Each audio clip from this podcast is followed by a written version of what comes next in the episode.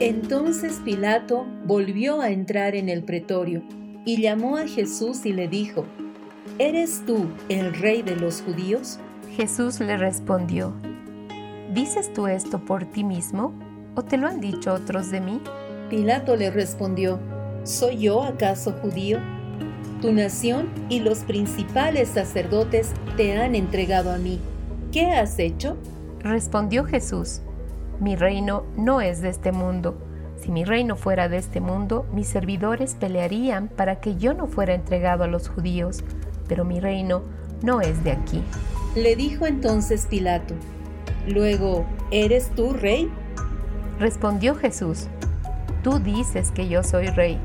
Yo para esto he nacido y para esto he venido al mundo, para dar testimonio a la verdad. Todo aquel que es de la verdad, oye mi voz. Le dijo Pilato, ¿qué es la verdad? ¿Qué es la verdad? ¿Qué es la verdad? Con la verdad por delante. Bendiciones, amados oyentes, qué privilegio tenemos de poder compartir juntos este nuevo día con la verdad por delante. Bendiciones, Ale y amados valientes que sintonizan KRM. Agradecidos con el Padre por este nuevo tiempo, damos inicio a nuestro programa. En esta oportunidad nos toca compartir sobre el mandamiento no robarás. No robarás ocupa el octavo lugar del decálogo y nos recuerda que no se debe usurpar los bienes ajenos. Exacto, y usurpar significa apropiarse injustamente del cargo o título o de la identidad de otra persona. E incluso también podemos ver que significa tomar el lugar en el trono. Es decir, que es tomar el lugar de otra persona injustamente. Eh, también se refiere a apoderarse injustamente y de forma violenta de una propiedad o de un derecho que pertenece a otra persona. Así es. Y antes de continuar hablando sobre este mandamiento, los invitamos a escuchar a Walter con el sector Maná para el alma y el espíritu. Escuchemos. Maná para el alma y el espíritu. Un tiempo de reflexión con asuntos de la vida diaria cotidiana para vivir la verdad de una manera práctica.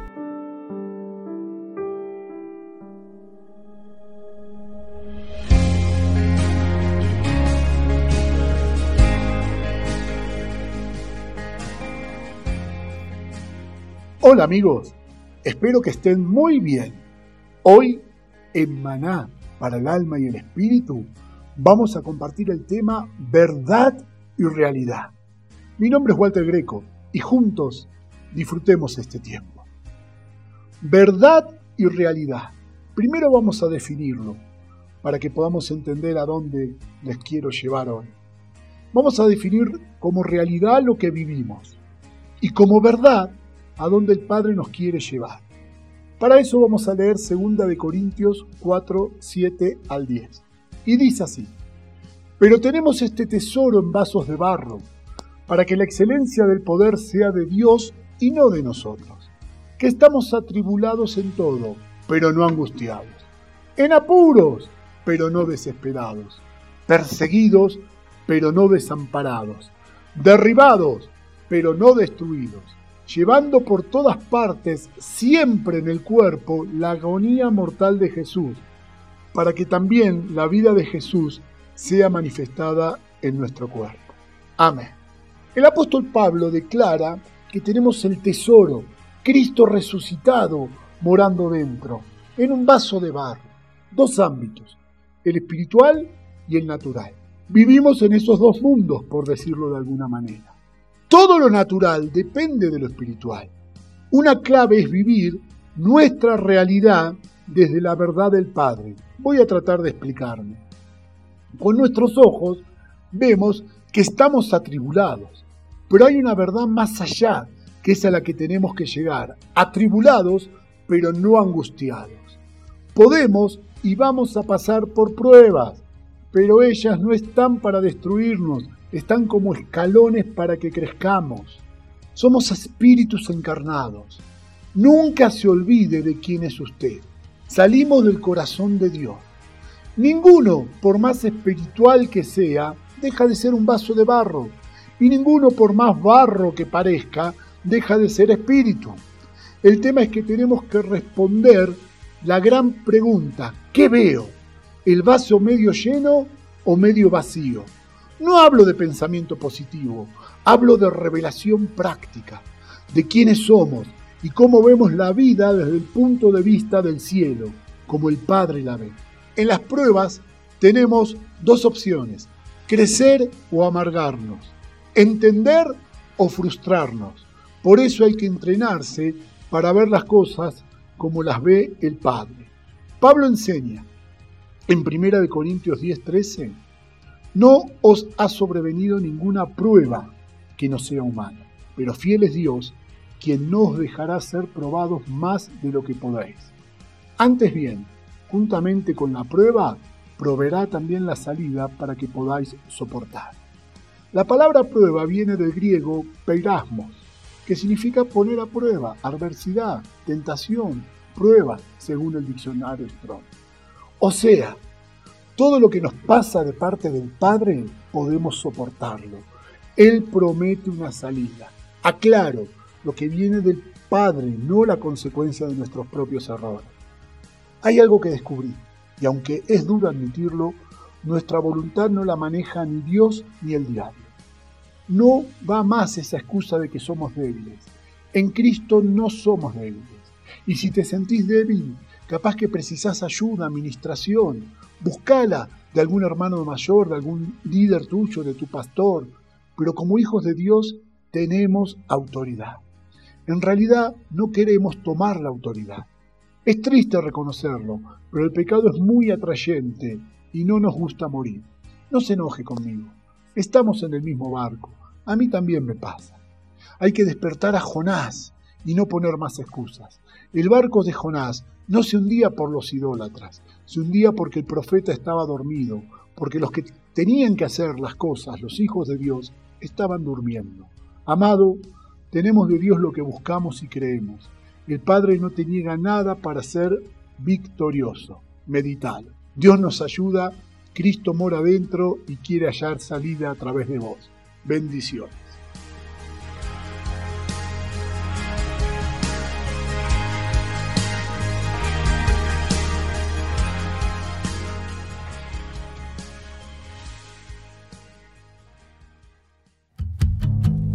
Que responder qué vemos, quiénes somos y cómo vemos la vida. Por ejemplo, ¿qué vemos? Y relacionándolo al tema que estamos tocando hoy, no robarás, ¿ves tu vida en escasez?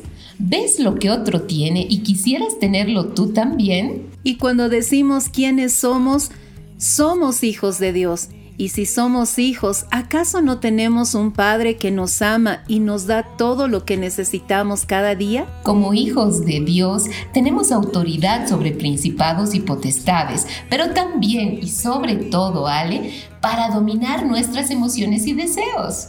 Entrenémonos para ver las cosas como Dios las ve. Qué importante es que nosotros podamos ver desde la mirada del Padre porque somos portadores de su gloria. Escuchemos a Carla y Karina con Luz que Gobierna. Luz que gobierna, porque el profundo anhelo de la creación espera ansiosamente la revelación de los hijos de Dios. Sean bienvenidos.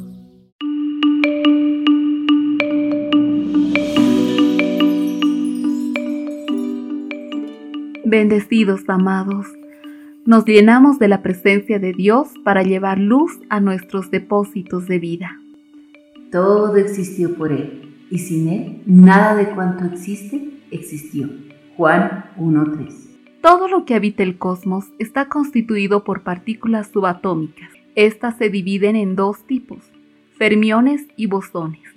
Los fermiones son partículas que componen la materia. Se los puede distinguir en los componentes del átomo, electrones, protones y neutrones. Por otro lado, los bosones portan las fuerzas o interacciones que mantienen unidas a las partículas atómicas. Es decir, son la energía que mantiene unido al átomo a través de las fuerzas electromagnéticas nucleares, una fuerte y otra débil. Esta energía proviene de la voz del Padre y se irradia a través de la luz, que es Cristo, como se menciona en Hebreos 1.3. Jesucristo es el resplandor de la gloria de Dios y la expresión exacta de su naturaleza, y sostiene todas las cosas por la palabra de su poder. Esta energía marca un límite entre lo energético invisible, inmaterial y espiritual para formar materia y masa, como lo que conocemos en el mundo natural. Siendo esta energía una expresión de la gloria del Padre, es Cristo mismo quien nos une a Él por medio de su voz. Es por Él que podemos alcanzar la esencia de nuestro Abba. Y yo les he dado la gloria que me has dado, para que sean uno como nosotros somos uno, yo en ellos y tú en mí, para que sean perfeccionados en uno, para que el mundo conozca que tú me enviaste y los amaste a ellos como me amaste a mí. Juan 17, 22 y 23. Aunque los científicos no quieran admitir la presencia de Dios, reconocen a una partícula energética como la partícula de Dios, a menudo conocida como el bosón de Higgs. Se sabe que la gran explosión de sea la luz desencadenó millones de reacciones energéticas, pero esta energía no estaba transformada en masa. Este paso de transformación se lo realizó a través de los modelos estándar de la física de partículas. Esta es una teoría relativista de campos cuánticos desarrollada entre 1970 y 1973, que describe la estructura fundamental de la materia y el vacío, considerando las partículas elementales como entes irreducibles. Básicamente, te predice la conformación tridimensional de los átomos y cómo ellos pueden interactuar en campos definidos. Uno de estos campos es precisamente el bosón de Higgs. Este es similar al campo gravitacional tan conocido en la actualidad. Para entender lo que es este campo, imaginemos un lugar de absoluto vacío, donde no hay aire, ni atmósfera, ni nada, absoluto vacío.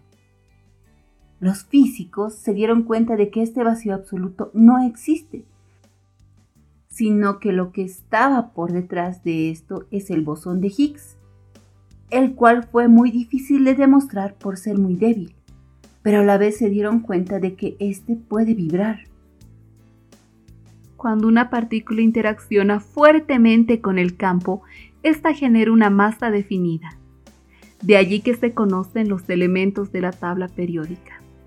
En cambio, cuando no existe la interacción con el campo o esta es muy débil, hablamos de solo partículas de energía como los fotones.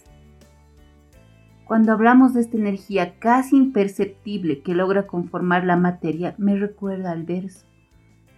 Y he aquí, la gloria del Dios de Israel venía de la parte del oriente. Su voz era como el sonido de muchas aguas, y la tierra resplandecía de su gloria. Ezequiel 43.2. Es decir, que posiblemente ese campo formador de la materia esté compuesto en esencia por la gloria de la voz de Dios, ya que si la tierra resplandecía es que estaba llena de energía, la base fundamental para que luego se constituya la materia. Los físicos sugieren que este campo es el que está observando y está en todas partes, en todos los espacios lo que refleja la plenitud de Cristo y su gloria, tal como dice Efesios 1, 17 al 19. Para que el Dios de nuestro Señor Jesucristo, el Padre de la Gloria, os dé espíritu de sabiduría y de revelación en el conocimiento pleno, y cuál la riqueza de su gloria y de su herencia para los santos, y cuál la inmensurable grandeza de su poder para con nosotros los que creemos conforme a la energía de su poderosa fuerza. Esta fuerza es capaz de producir materia a partir de la nada en un cosmos eterno. Seamos conscientes que la ciencia está ahí solo para demostrar lo que es verdadero y existe desde antes de la fundación del mundo. Energía poderosa del Cristo resucitado. Y esta es la promesa para los hijos, de gloria en gloria, desde la eternidad hasta la eternidad, sea glorificado el nombre de Jehová. Ya el sol no será para ti la luz del día, ni el resplandor de la luna te alumbrará. Será Jehová tu luz perpetua, el Elohim tuyo será tu esplendor. Tu sol no se pondrá jamás, ni menguará tu luna, porque Jehová te será por luz perpetua, y los días de tu luto se habrán terminado. Y tu pueblo, todos ellos justos, heredarán para siempre la tierra renuevos de mi plantío, obra de mi mano, para manifestar mi gloria. Isaías 60, 19 al 21.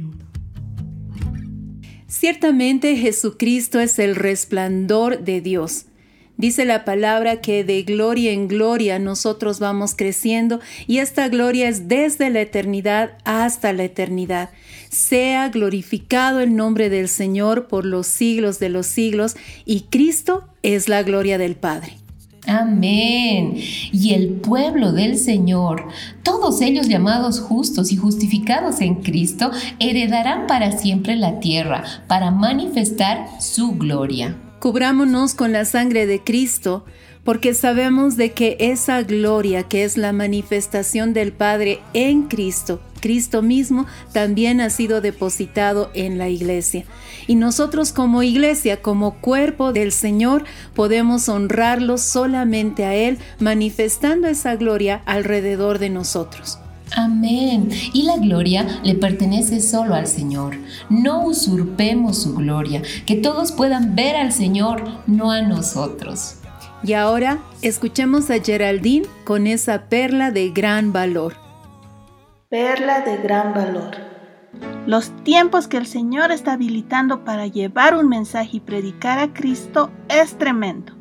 Y damos gloria por cada testimonio. Escuchemos el siguiente. Cada cierto tiempo, un señor ya anciano iba a la casa de una joven a recolectar botellas PET de plástico para reciclarlas y ganarse unas monedas. Una mañana, mientras este anciano recogía las botellas, la joven sentía la necesidad de hablarle de Jesús, pero había una particularidad.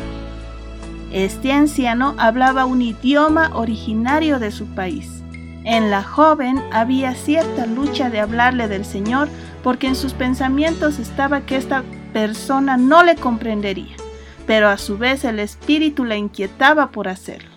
Cuando ella vio que el anciano se retiraba, corrió hacia él y sin pensar empezó a hablarle y a orar por él. Y al finalizar, el anciano la miró y de forma muy entendible le dijo, Nunca dudes ni tengas miedo de hablar de Cristo.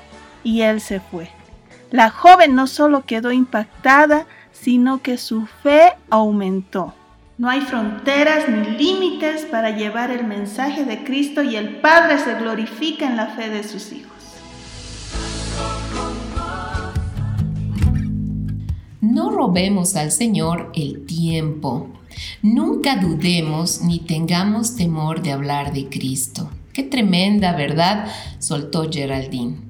Y ciertamente qué importante es para nosotros no ser deudores, no robarle al Señor ni el tiempo que Él nos está pidiendo, ni tampoco las cosas que Él nos está pidiendo hacer. Entendamos de que no hay fronteras, no hay límites para llevar el mensaje de Cristo y el Padre se glorifica en la fe de cada uno de nosotros, sus hijos. Amén. Recordemos que somos parte de una generación que transforma. Entonces, ¿qué les parece si vamos ahora con Sara y Ani? Generación que transforma. Soltando la voz de Dios para este tiempo.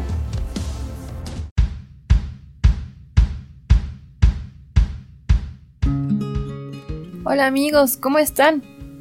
Les doy la bienvenida al sector Generación que Transforma. Estamos muy felices aquí con Ani. Hola a todos amigos, ¿cómo están? Y, bueno, esperamos que, que, este tiempo sea de provecho para ustedes. Así es amigos.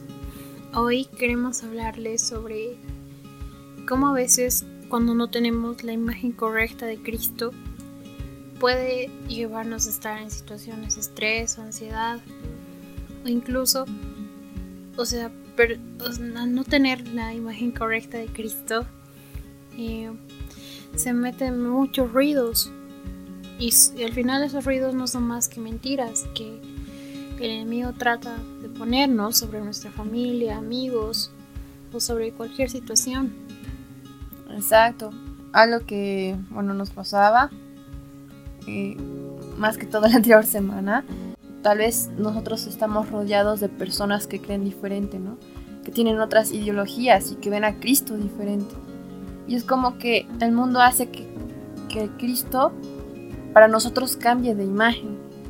Y eso es muy grave, muy peligroso porque normalmente, por ejemplo, las personas que tal vez, eh, no sé, crean en, el feminismo, o, crean en el homosexualismo o cosas así o en el aborto, lo ven a Cristo de una manera mala, es decir, de alguien que condena, de alguien que no perdona y de alguien que no tiene amor.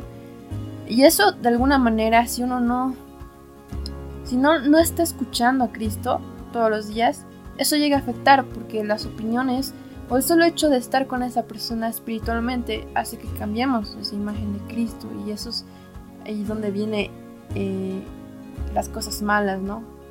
O sea, nuestro actuar cambia. Es verdad, también algo que pasa cuando no tenemos la imagen correcta de Cristo es que empezamos a prestar atención a otras voces. Y algo que a mí me pasó, digamos, fue que empecé a prestar atención a otras voces que eh, pueden traer rechazo, comparación y inseguridad. Pero cuando realmente vemos a Cristo, todo eso se disipa. Él nos saca de cualquier situación. Exacto. Y hablando de eso, de la comparación, al no tener la imagen correcta de Cristo, inmediatamente nuestra imagen cambia, porque nosotros somos eh, el reflejo de la imagen de Cristo. Entonces, ¿qué pasa? Que, que, uno tiene una medida muy alta tal vez y quiere ser perfecto y quiere hacer todas las cosas bien y se condena a sí mismo. Pero algo que con Ani estábamos aprendiendo y, y escuchamos de Dios, estábamos orando porque realmente había carga en nuestro corazón por este tema y Dios nos decía que no necesitábamos ser perfectos, es decir, que nosotros a veces nos presionamos mucho, pero no es necesario, sino que mm, Él no tiene una medida, sino que ya somos sus hijos, hagamos lo que hagamos y, pasemos por lo que pasemos. Esa va a ser nuestra identidad hasta que por la eternidad. Entonces eso no cambia nada. No es por obras, sino por creer quién es Cristo y quiénes somos nosotros. Sí, es verdad y cuando empezamos a mirar a Cristo es cuando nos damos cuenta que Él nos ama tal y como somos, que no necesitamos ser perfectos, no necesitamos llegar a una medida alta o, a las expectativas que a veces nosotros tenemos, sino solamente necesitamos tener su imagen, su imagen es la que nos va a hacer que podamos ser como Él, porque cuando uno mira algo empieza a obtener esas características. Y ahí toda esa presión o, cualquier rechazo que quiera venir o comparación, todo eso se disipa porque ya empezamos a mirar a Cristo y nos damos cuenta que solo necesitamos eso. No se trata de cuán bien hagas las cosas, cuánto estás haciendo, Simplemente se trata de tener su imagen, de vivir su realidad. Sí. Algo que igual Dios nos decía es que Él está ahí para que nosotros disfrutemos, para que realmente podamos amar y dejar ser amados por Él. Y algo muy divertido pasó que estábamos orando y Dios, ahí escuché de Dios que me dijo, mm, esto es lo que quiero, que disfrutes de mí que disfrutes el día de mañana porque estábamos orando un viernes en la noche y justo el sábado fuimos de paseo con los jóvenes Y era otra cosa, ¿no? Otra, otro contexto porque fuimos a, caminar por un cerro y solamente éramos nosotros y, Dios y, la creación. Entonces disfrutamos mucho, aunque fue difícil subir y todo eso y caminar, pero aprendimos. Y aprendimos que, Cristo es eso, que está en todos lados, que está en todas situaciones y que está entre nosotros, entre los jóvenes, ¿no? Como un cuerpo, entre las familias, entre todas las personas que, que forman parte de Él como un cuerpo. Y es eso, no, no es como que competencia o comparación con otro o querer ser perfecto o mejor. No es eso, sino que solamente es disfrutar de él. Y él nos está enseñando eso, a verlo de diferente manera, a verlo con los ojos correctos. Así es, amigos. Eh, la verdad es que cuando miramos a Cristo, cualquier cosa que podamos sentir que es contraria a su voz, desaparece y nos damos cuenta que simplemente es mirarlo a Él y al mirarlo a Él ya lo manifestamos. Así que los animamos a que puedan simplemente ver a Cristo y, y no, no se enfoquen en nada más que, que no sea Él. Él va a traer su realidad a ustedes, Él les va a hacer saber cuánto, cuánto los ama. Gracias amigos por escuchar, por compartir este tiempo con nosotras, con Dios. Y bueno, eh, que esto sea de edificación para todos como un cuerpo. Los queremos mucho. Paz amigos.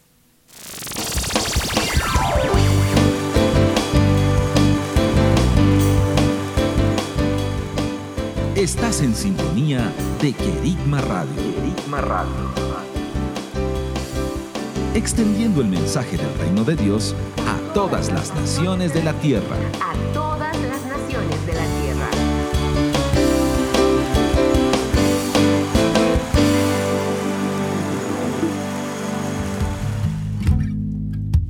Es importante que podamos recalcar que Dios ama al pecador, pero no al pecado. Es importante saber de que nosotros debemos mantenernos en un estado de santidad, de hijos. Y ciertamente, Norca, robar es un pecado. Es cierto. Y algunos sinónimos de robar tenemos usurpar y en eso también tenemos dos sentidos de la palabra usurpar. Por ejemplo, apoderarse de algo ajeno, apoderarse, apropiarse, arrebatar, expoliar, incautar, quitar, despojar, robar, tomar, hurtar, privar. Tantos términos, ¿no? Y son términos que definitivamente no nos gustaría que los utilicen con nosotros porque va más allá de simplemente el entender qué es robar. Otra de las eh, palabras que podemos ver, otro sentido, es el de atribuirse un cargo ilegítimamente. Y este atribuirse obviamente que viene de un esfuerzo propio y de un deseo propio el tomar algo, adjudicarse un cargo ilegítima e injustamente.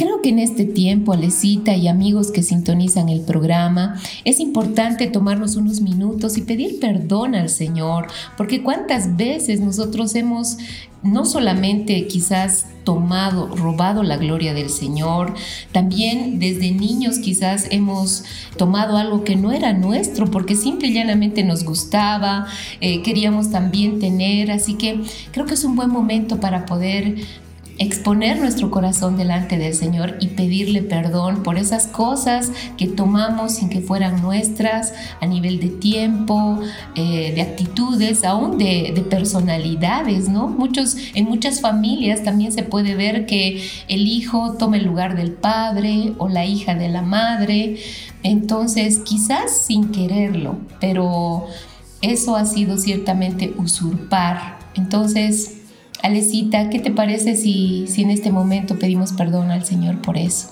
Amén, amén. Y nos unimos en este momento, Señor, y, y nos acercamos con todos aquellos que están escuchando para pedirte perdón por todo tipo de robo, de hurto que hemos cometido. Aun cuando éramos pequeños, Señor, el haber tomado algo que no era nuestro, y haber puesto pretextos de, de que estaba ahí, de que nadie lo usaba. Señor, nosotros te pedimos perdón, por cosas grandes y pequeñas que hemos tomado, por robarte el tiempo, por eh, robar a nuestros amados, incluso, Señor, el usurpar el lugar de nuestros padres cuando somos hijos y tenemos que sujetarnos a ellos. Padre, nosotros abrimos nuestro corazón y te pedimos perdón por toda situación de hurto, de, de quitar, de despojar las cosas. Muchas veces, Señor, le hemos despojado al otro de, su identidad o de su, de su capacidad de escucharte. Señor, lo hemos despojado injustamente y hoy te pedimos perdón. Te pedimos perdón por atribuirnos cargos que no nos corresponden, posiciones que no nos corresponden, porque hemos querido lo que el otro tenía, Señor, y lo hemos tomado a la fuerza. Y hoy exponemos esto delante de ti y pedimos que se derrame de tu perdón sobre nosotros. Y aún, Señor, pedimos perdón a esas personas a las que lastimamos y herimos por esta actitud, tanto de, robar, de, de quitar, de incautar o de atribuirnos cargos que no nos correspondían. Y traemos, Señor, sobre nosotros de la paz que tú tienes entre estas personas y nuestras vidas. Perdónanos, Señor. Nos arrepentimos y pedimos tu mano y tu luz para seguir caminando de manera correcta y justa. En el nombre de Jesús. Amén. Los orgullosos se postrarán. Los rebeldes regresarán a reconocer tu gloria. Nadie va a robar tu gloria. Nadie va a robar tu gloria, todo viene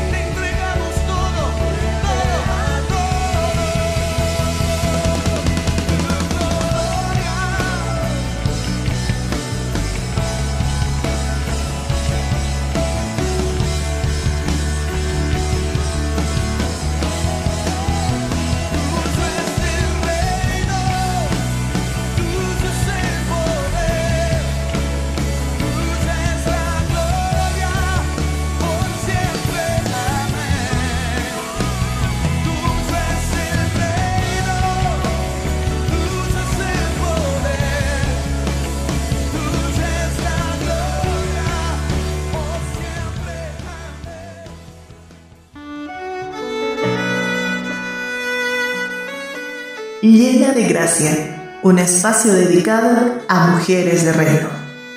Bendecidas amadas, bienvenidas a un programa más del sector Llena de Gracia. Nuestro tema de hoy, recibe las etapas de la vida con los brazos abiertos. Soy Paula y es un gusto estar nuevamente con ustedes.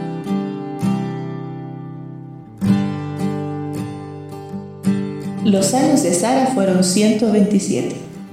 Génesis 3.1 Sara es la única mujer en la Biblia de la que conocemos la edad.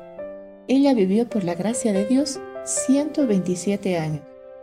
Veamos qué etapas de aprendizaje vivió en esos años. Primera etapa, aprender a ser obediente. Sara tuvo que ser obediente cuando se les dijo que debían salir de Ur para ir a Aram. Luego, Dios, a través de su esposo Abraham, le pidió que saliera de Aram para irse al desierto Aram. Segunda etapa, aprender a creer. Las lecciones de Sara incluyeron seguir a su esposo durante 70 largos años, ya que no se establecían en ningún lugar por mucho tiempo. Constantemente tenía que creer y confiar en que Dios cumpliría la promesa de darle un hijo. Durante 25 años de espera, la fe de Sara aumentó y disminuyó, pero nunca dejó de creer. Recuerda, sin fe es imposible agradar a Dios. Tercera etapa. Aprender a depender. A Sara la llevaron en arenes en dos ocasiones. Por miedo, Abraham le dijo a Faraón que ella era su hermana. Por eso la llevaron a palacio. Más adelante, Abraham repitió el mismo engaño con el rey Abimelech, quien también llevó a Sara a su casa. Separada de su esposo, Sara solo dependía de Dios. Ella aprendió, al igual que el salmista, que Dios es nuestro amparo y fortaleza, nuestro pronto auxilio en las tribulaciones.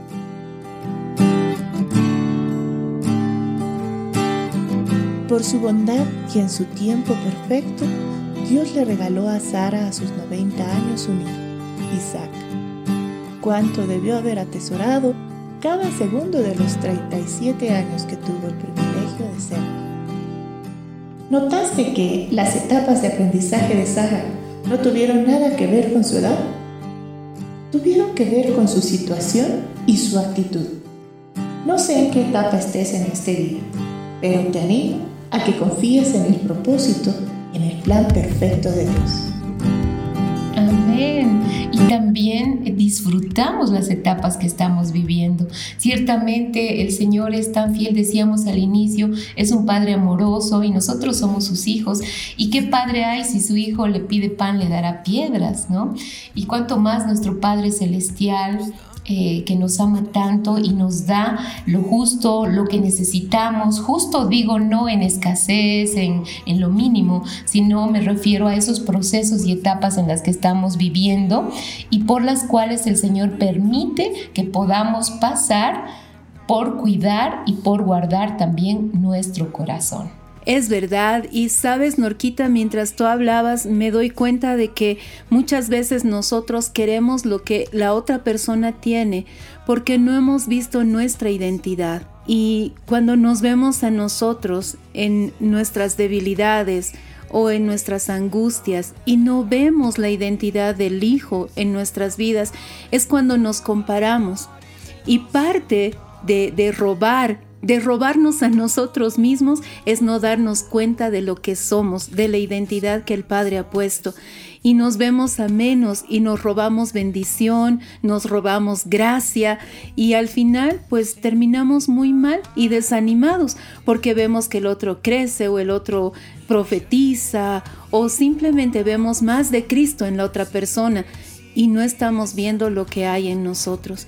Así es que realmente queremos animarnos a vernos como hijos y también vernos como, como el Señor nos ve y el, esos brazos abiertos que el Padre tiene para recibirnos y darnos todo aquello que nos corresponde en su voluntad. Amén. Entonces ahora, listos, tomados de la mano del amado, escuchemos este tiempo de amores junto a Brenda y Valeria.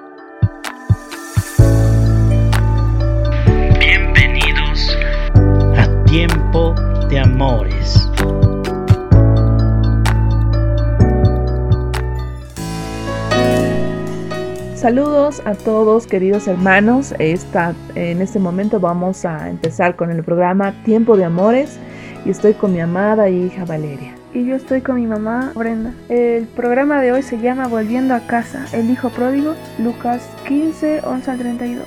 Vale, esta es una historia realmente muy linda y muchas veces la hemos escuchado seguramente, ¿no? Y vamos a relatarla, qué es lo que pasó con el hijo pródigo. Eh, esta hermosa historia del hijo pródigo queremos compartirla con ustedes ya que tiene muchas perlas, ¿no? Entonces vamos a relatarla tal cual. Una mañana uno de los hijos se levanta y va corriendo al padre y le dice, ¿Puedo hablar contigo, padre? Dime, hijo amado. Papá, dame mi herencia. Quiero lo que me pertenece. Y el padre le responde, ¿para qué la quieres ahora? Acá en casa lo tienes todo. Tienes comida, abrigo, tienes una casa, te puedes divertir, estás seguro. No me importa, dijo el hijo. Quiero mi herencia y la quiero ahora. El padre dijo, bueno hijo, dame un día y te la entrego. Gracias, pa, dijo el hijo. El padre preocupado por la actitud del hijo, sabiendo que la gastaría toda, que sería despilfarrada, perdida en una vida desordenada, sin embargo, se la entregó. ¿Y por qué se la entregó? Porque el hijo no le era útil en el estado que se encontraba. El padre le dio al hijo lo que le pedía, aunque no quería hacerlo. ¿Por qué? Porque el hijo no aceptaba la disciplina de su propio ambiente ni aceptaba el medio creado por su padre para su bendición. En aquella casa lo tenía todo, comida, casa, amor, futuro. Era socio de todo lo que tenía el padre, pero aún así decidió irse de su casa. Sí, el padre hace cuentas, llama a sus dos hijos, explica la situación y les reparte la herencia. Al hijo menor, toma todo lo que te corresponde y él se va. El padre lo acompaña hasta la puerta, seguramente con todo el dolor de su alma, y lo ve partir hacia una vida de derrota y dolor. Pero no, se lo impide, no le dice quédate, no le ruega, ¿no? Ciertamente me parece que es porque lo ve resuelto a su hijo, resuelto de irse, resuelto de tomar lo suyo y bueno, hacer su vida, tomar sus decisiones. Los primeros días, este hijo menor estaba feliz, se divertía, comía, bebía, se llenaba de amigos que en realidad solo querían su dinero pero él no se daba cuenta. Y después de tener toda esa vida de diversión, una mañana se despierta y va a desayunar como un día normal. Y cuando quiere pagar se da cuenta de que no le quedaba más dinero y que esos días de diversión se acabaron. Lo había malgastado todo. Entonces va a casa de uno de sus supuestos amigos y no lo ayudan, sino que uno tras otro se van alejando de él. Se había acabado la diversión, el dinero y ya nadie lo quería. Así es, entonces no tenía dinero, ya no tenía amigos, no tenía cómo sostenerse, entonces puede salir a buscar un trabajo, ¿no? Y parece que sí encuentra un trabajo al parecer, y es eh, cuidar cerdos. ¿Se imagina la confusión que tenía en ese momento? Siendo dueño de una hacienda gigante, lleno de sirvientes, un papá que lo amaba, termina apacentando cerdos eh, cosa que nunca su padre hubiese querido para él. Y mientras el hijo vivía esta situación, el padre cada mañana se levantaba, se acercaba a la puerta de la hacienda y con lágrimas en sus ojos elevaba una oración más o menos así. Dios mío, Dios de Abraham, de Isaac y de Jacob, cuida a mi hijo, que aprenda pero que no muera, que no sufra tanto. Aunque sé que se equivocó, ten misericordia de él. Seguramente sus lágrimas no dejaban de correr por sus mejillas, ¿se imaginan? Un hijo que ha salido de su casa, que lo tenía todo y fue a un lugar eh, desolado, donde él sabía de que se acabaría el dinero en cualquier momento y qué haría él si no había trabajado en casa, si no tenía todo al alcance. Entonces él tendría realmente que sufrir, ¿no? La única forma de que su hijo amado entendería sería esa. Muchas veces los procesos que pasamos son consecuencia de nuestras malas decisiones, de no oír la voz del Padre. Es verdad. Volvamos al Hijo, que apacentando cerdos le agarra hambre y nadie le daba ni de las sobras que comían los cerdos. Y es en ese momento que llega al final de sus fuerzas y la palabra dice en Lucas 15, 17, y volviendo en sí, dijo, ¿Cuántos jornaleros en casa de mi padre tienen abundancia de pan? Y yo aquí padezco de hambre. 18. Me levantaré e iré a mi padre y le diré, Padre, he pecado contra el cielo y contra ti. La confusión se acabó.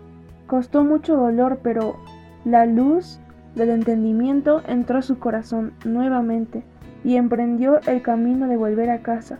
Esta palabra que dice y volvió en sí o volviendo en sí de Lucas 15, 17 es muy interesante porque muestra cómo su conciencia estaba cauterizada y su conciencia estaba tratando de justificar sus malos actos porque quería divertirse, por así decirlo, o quería ir con amigos, entonces su conciencia trataba de justificar que estaba bien lo que estaba haciendo porque es joven, la vida es una, o ese tipo de, de palabras manipuladoras que nos dice muchas veces el mundo o el enemigo. Pero aquí en Lucas 15 dice volviendo en sí, es como que su mente estaba tan cauterizada de esas palabras que en ese momento se da cuenta y vuelve en sí. Es un proceso del arrepentimiento. Ciertamente, el arrepentimiento. Y también podemos sumar la oración de su padre, eh, la oración de los, de, los, de los amigos que estaban en casa, ¿no? Eh, el amado y abnegado Padre que cada día, minuto tras minuto, pensaba en él y oraba, le oraba al Señor para que lo proteja, para que vuelva en sí, para que vuelva a verlo a él, al Padre, y reconozca su realidad. Ma, creo que ya nos pasamos un poquito del tiempo, así que continuaremos esta sección el próximo programa. Por favor, no se lo pierdan. Amados, les bendecimos. Esta es una linda historia. Meditemos en ella que hay muchas perlas. Bendiciones. Paz. Esta fue la sección Tiempo de Amores.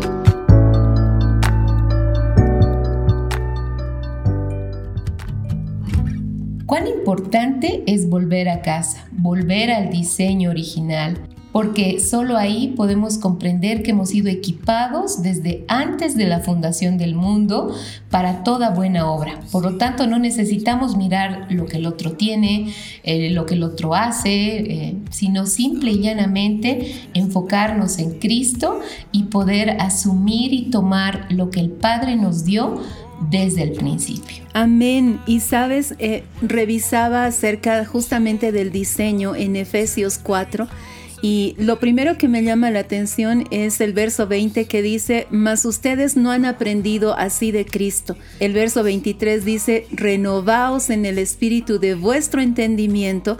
Y el verso 28 hace algo tan práctico para nuestras vidas. El que hurtaba, no hurte más. Listo. Sabes si antes querías la posición de alguien, si alguien quería ser como alguien o tener lo que alguien tenía ya no lo desees más, ya no lo busques más, sino que dice, eh, antes trabaje. ¿Y en qué debemos trabajar? Estamos hablando de que posiblemente hoy día ya nosotros no estamos robando cosas. Es decir, si tú encuentras un celular en el taxi, vas a tratar de devolverlo, eh, no vas a recibir más del cambio, del vuelto que te den en una tienda. Pero ¿de qué está hablando aquí? Que nosotros realmente trabajemos en desarrollar la identidad de Cristo en nuestras vidas, que no le demos lugar al diablo y que podamos nosotros eh, realmente presentarnos delante del Señor como hijos, esos hijos que han vuelto a casa. Amén. Y solo así fijamos los ojos en el Señor y nos extendemos. Vamos ahora con Álvaro. Fijo mis ojos en ti.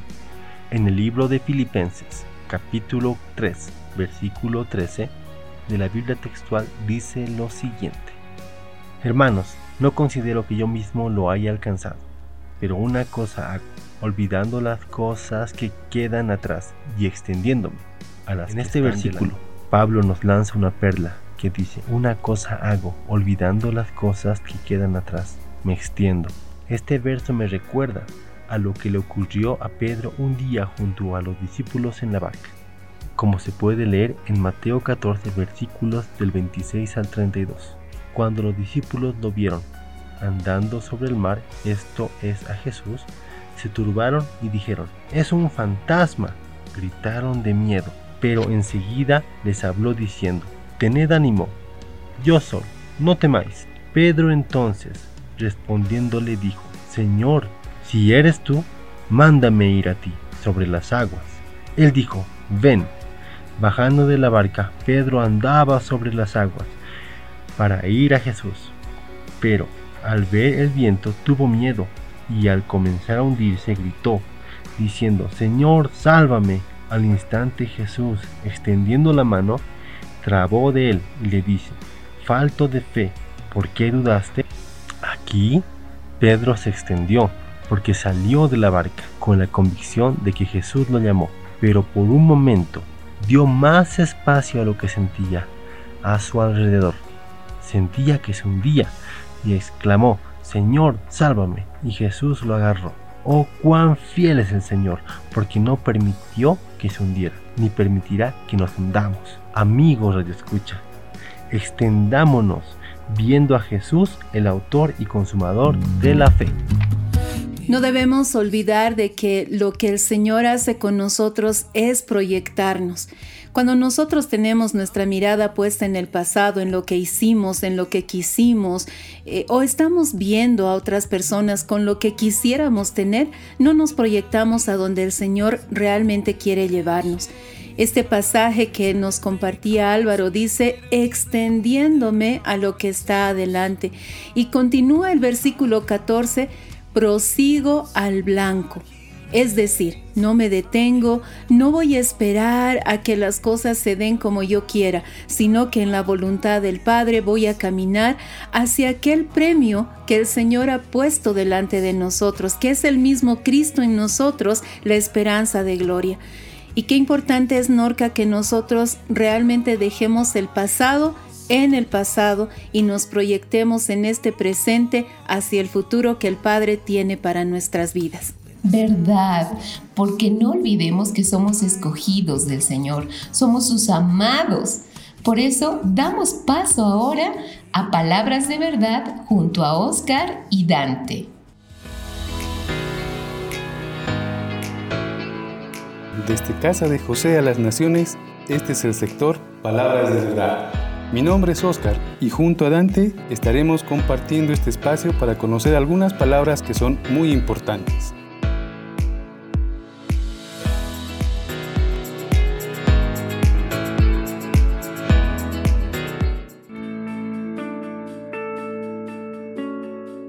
Hola, ¿qué tal? Bendiciones para todos los radioescuchas. Es una bendición poder reencontrarnos una vez más para conocer una palabra de verdad. Hoy estaremos hablando sobre la palabra escoger o elegir. En griego tenemos varias palabras que expresan escoger o elegir. Eklegomai, seleccionar, escoger, elegir.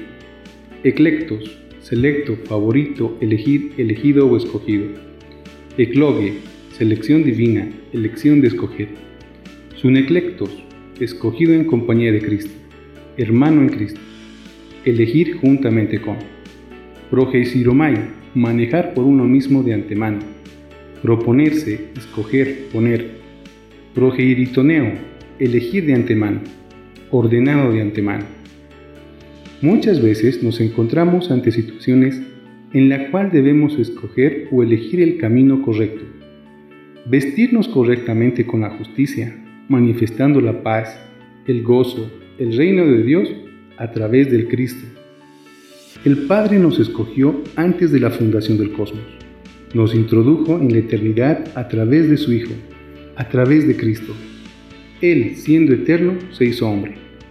Efesios 1.4 en la versión Septuaginta dice, Bendito el Dios y Padre de nuestro Señor Jesucristo, el que nos ha bendecido en toda bendición espiritual, en lo celeste, en Cristo, así como nos ecoble en Él antes de la constitución del cosmos, para ser santos e irreprensibles, faz a faz de Él en caridad, predestinándonos a filiación por Cristo Jesús, para Él, según el beneplácito de su voluntad, en lor de gloria de su gracia, con que nos agració en el amado, en quien tenemos la redención por su sangre, la remisión de las caídas, según la riqueza de su gracia que abundó en nosotros en toda sabiduría y prudencia, manifestándonos el misterio de su voluntad, según su beneplácito, que propuso en él, en dispensación de la plenitud de los tiempos, a resumir todo en el Cristo, lo en los cielos y lo en la tierra, en él, en quien también hemos sido llamados predestinados según propósito del que todo lo obra según el consejo de su voluntad, para que seamos el Lord de su gloria, lo que antes hemos esperado en el Cristo, en quien también vosotros, oyendo la palabra de la verdad, el Evangelio de vuestra salud, en quien también creyendo habéis sido sellados con el Espíritu de la promesa, el Santo, que es las arras de vuestra herencia en redención de la adquisición en Lord de su gloria. Seamos hijos manifestando el reino de los cielos, donde nos encontremos. Bendiciones, gracia y paz.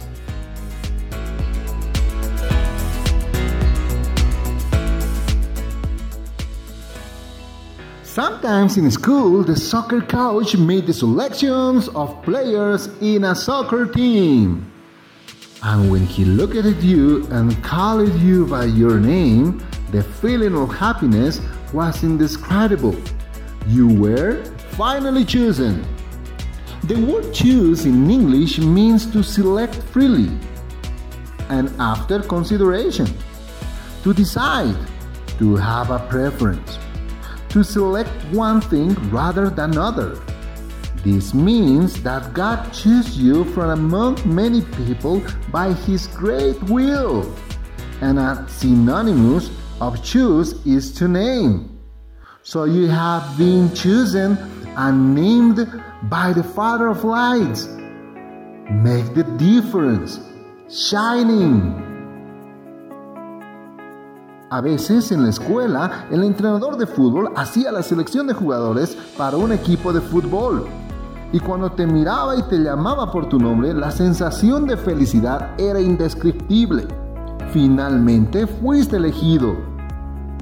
La palabra elegir en inglés significa seleccionar libremente después de considerarlo. Decidir, tener una preferencia. Seleccionar uno en lugar de otro esto significa que Dios te eligió de entre muchas personas por su gran voluntad. Y un sinónimo de elegir es nombrar. Así que has sido elegido y nombrado por el Padre de las Luces. Haz la diferencia, brillando. Soy Dante. Que el Padre de las Luces te bendiga.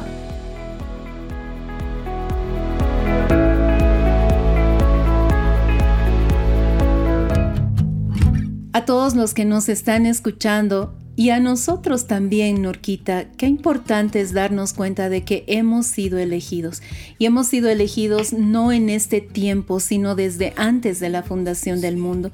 Nuestros nombres ya estaban escritos en el corazón del Padre. Y el ser elegidos, escogidos, eh, tal cual escuchábamos, nos llena de ese gozo, nos llena de ese brillo de, la gloria del Señor. Porque no somos... Eh, un error de la naturaleza, sino que realmente hemos sido puestos en esta tierra, en este país, en esta circunstancia, en este tiempo, porque en la voluntad del Padre Él sabe lo que podemos hacer y lo que podemos dar. Él sabe las cosas que nosotros tenemos para impartir a otros. Y el punto es este, una vez más, que nosotros podamos ser y reconocer que hemos sido elegidos no para simplemente estar y ocupar un espacio, sino para marcar una diferencia. Amén, amén, Ale. Amén, amados. Y ciertamente cuando encontramos, descubrimos, redescubrimos nuestra identidad y, para qué fuimos llamados, eh, estamos completos y nuestra plenitud está en Él. Y el gozo empieza a desbordar y, nos llenamos de su amor, de su presencia y sin importar el tiempo, sin importar el lugar, sin importar la condición, nosotros estamos listos para poder hacer sonreír a nuestro amado, hacer alegrar su corazón. Así que en este día queremos animar a todos quienes nos están escuchando, quienes sintonizan el programa con la verdad por delante, que podamos establecernos en estas verdades que hoy el Padre ha soltado y que nosotros como hijos hemos escuchado y queremos permanecer. Es verdad, gracias al Señor por todo lo que Él está haciendo y establecidos en la identidad del Hijo es que nos despedimos hasta una próxima oportunidad. Bendiciones. Con la verdad por delante, bendecidos valientes.